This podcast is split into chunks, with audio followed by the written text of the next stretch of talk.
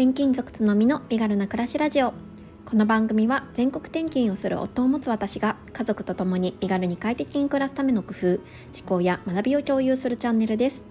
2歳4歳の子育てライフスタイルキャリア読んだ本のことなど34歳のありのままをお伝えします。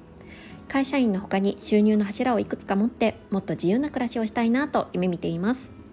おはようございます。こんにちは。こんばんは。つのみです。2月13日月曜日です。1週間が始まりました。皆様いかがお過ごしでしょうか？週末は私たち家族は私の誕生日パーティーをしまして家族みんなで過ごすことができました。誕生日パーティーでピザを焼いてで家族みんなで、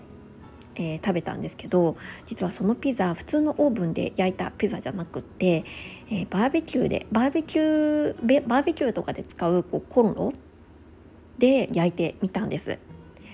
YouTube でこう見ましてそれでもこう焼けるっていうのが発覚し、えー、実は初おろしでやってみましたそのバーベキューセットは、えー、夫が転勤する際に部下の方から送別の品でもらったものなんですけれども今までまあなかなか寒いっていうのもあって、えー、使うことができなかったんですね。なんですけど、えー、昨日は結構私の住む地域は暖かくってあこれはこのバーベキューセットを出すチャンスだっていうことで、えー、出してでピザを焼いてみたかったのでピザを焼いたらすっごい美味しかったです。はい、しかも、えー、オーブンで焼くよりも時短になってうん、あのなんかこうちょっとバーベキュー感もあってベランダでちょっと焼いたんですけれども全然煙も出ないですし、うん、いいなって思いました。すごいおすすめです。はい、本題ですね。今日は、えー、週末土曜日に夫と映画を見てきたんですけれども「えー、ラーゲリより愛を込めて」の映画でちょっと感じたことっていうのを皆さんとシェアしたいなと思います。よろしければお付き合いください。でこの、えー、ラーラーゲリより愛を込めての映画は実話をもとにした映画でした、えー、第二次世界大戦の後に日本人が、えー、シベリアの強制収容所に不当に拘留された過去っていうのを描いているものになります。ラーゲリというのは強制収容所を意味している言葉です。ね、これがですね本当にあの強制収容所って本当に過酷な環境でであの結構目を覆いたくなるシーンとかもたくさんあったんですけれど本当にですねそこで、えー、感じることその映画の中で感じることっていうのはすっごくたくさんあってちょっと言葉にしきれないあの感情もたくさん出てきたんですが最近見た映画でうーん一番かなって思うぐらい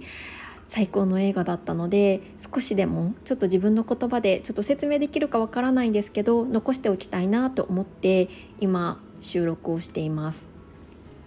こういう本とか、えー、映画のレビューというかそういうのってどこまで言えばいいかちょっと難しくってしかもうん私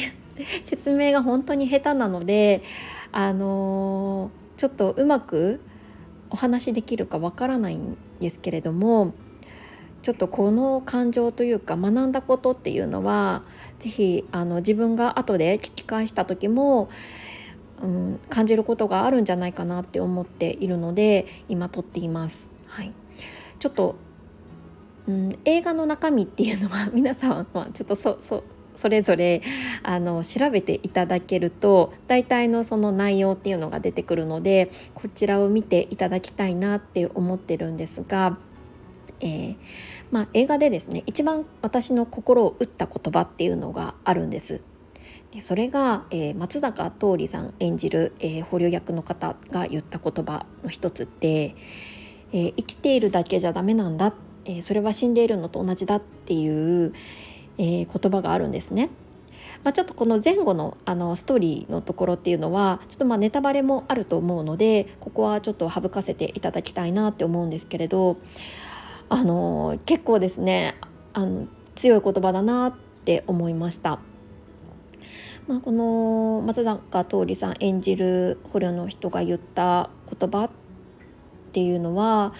結局どういうことを意味するかっていうとただただそのラーゲリーの中で生かされているだけあの、まあ、人間らしい生活を全くされあさせてもらえないで生きていたわけなんですけれどもただそこで生きていたって何の意味もないと。希望があったりとかうんやりたいことそこの中でやりたいこととかがないと、まあ、それは死んでいるのと同じだからっていう話をしていたんですね。でこの言葉を発した、うん、シーンっていうのが実は、えーと、主役の、うんと、二宮和也さん演じる、うんと、なんだっけ山本さん山本さんっていう方があの主役になるんですけどそこの人が、えー、ちょっと病で倒れてしまって、えーと、いたと。であのまあソ連のその収容所の中なので思うような治療っていうのも施されないですしそもそもしっかり診療もしてもらえなかったという感じなんですね。でこのうんと今お話ししたその松坂さんがあのそのソ連の人たちに対して実はもっと大きな病院で山本さんを診察してほしいっていうことを訴えることに決めたんです。あの捕虜なのでそんなこと言ったらもうひどい仕打ちにある会うことはもう目に見えてるんですね。でこのまあ松坂さんはそれをまあしてもらうためにえー、ソ連の人たちにしてもらうために、えー、今までのその労働っていうのをもう拒否するっていうことで、まあ、いわゆる、うんと、ストライキみたいなことを行ったんです。山本さんをちゃんと診察してくれないんだったら自分は働かないっていう感じでストライキを始めたんですねその時に言った言葉なんですただまあただただ生かされるために、まあ、労働して何にも、ね、ならないんだったらもう自分は死んでも同じだからもう、えー、ストライキをするっていうことを言ったんですね。でおそらくこれは実話をもとにした映画なのできっとそういう方がいたんだろうなというふうに想像しました。これってすごいことであじゃないですかの私だったらきっと怖くてできないだろうし、うん、あの勇気のある行動だったなって思います。でただただ生きているだけじゃ、まあ、死んでるのと同じなんだっていうこの言葉は、まあ、今の現代社会に生きている私たちにもやっぱり通じることだよなっていうふうに、うん、感じました。何かこう人生の目的を持って生きることって大切だっていうふうに、うん、言われてはいるけれどもまあ衣食住に日本に住んでれば基本的には困らない生活をしているし別にそういったものがなくても生きようとすれば生きていけると思うんですよね。うん、だからそういうこう、希望とか自分がやりたいこと本当に成し遂げたいことっていうのは見失われがちになっていてまあ、この、うんと、映画の中で松坂さんが言ったようにいわゆる死んでいる状態の人って結構、うん、多いと思います。で私も私自身もじゃあ、うん、人生の目的とか持って何か絶対やり成し遂げたいことがあって何かこう生きることに意味を見いだして毎日生きているのかっていうこう問われると、うん、そうだっていうふうに、うん、言えないなっていうふうに思ったんですね。でもやっぱりうーんそれを持って生きていくことっていうのはすごい大切なことだし恵まれた今この環境で生きている私たち私たち一人一人がやっぱりうんと常にこう感じて生きていかないといけない義務があるんじゃないかなっていうふうにこの映画を通じて思いました。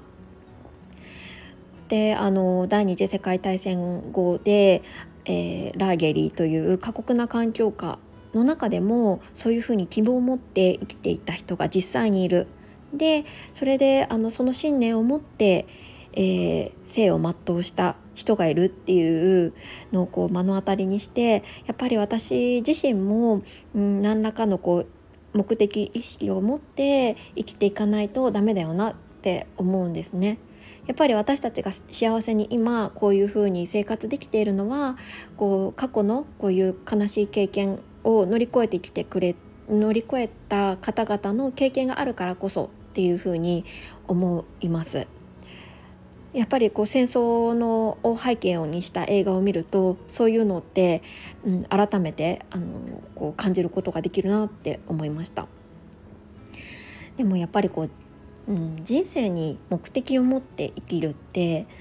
まあなんか言葉では簡単そうだけどなかなかやっぱり、うん、難しいっていうのが現実問題じゃないかなって思うんですね。じゃあまあこれをこう聞いた時に私はじゃあどうしようかって思ったんですけど、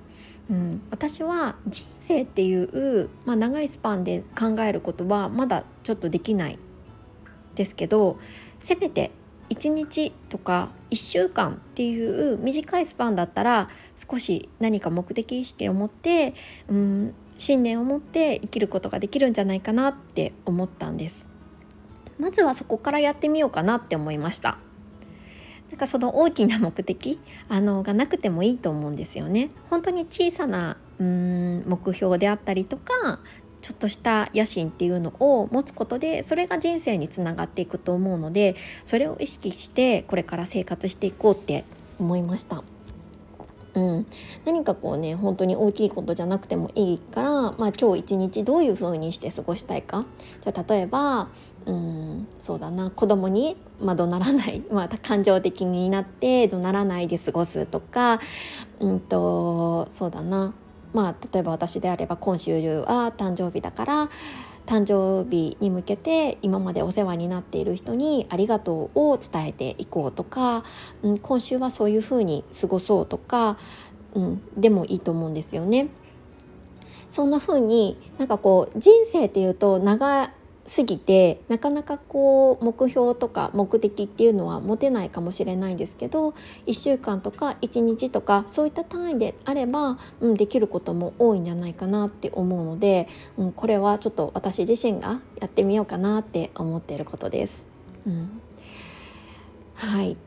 そうですねやっぱりこう、うん、あのいろいろ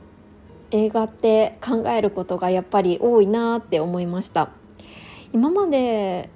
そうですねやっぱりこう2歳4歳の子育てをしているとちょっと時間もなかなか取れないということがあって映画見る機会持てなかったんですけど、うん、やっぱり少しずつちょっといいな良さそうだなって思うものは積極的に見ていきたいななんて思いました。うん、皆さんは今日一日どういう風に過ごします 過ごしますか？噛んじゃいましたね、何かの考えるきっかけになれたら嬉しいです。はい、えー、今日はこんなところでしょうか、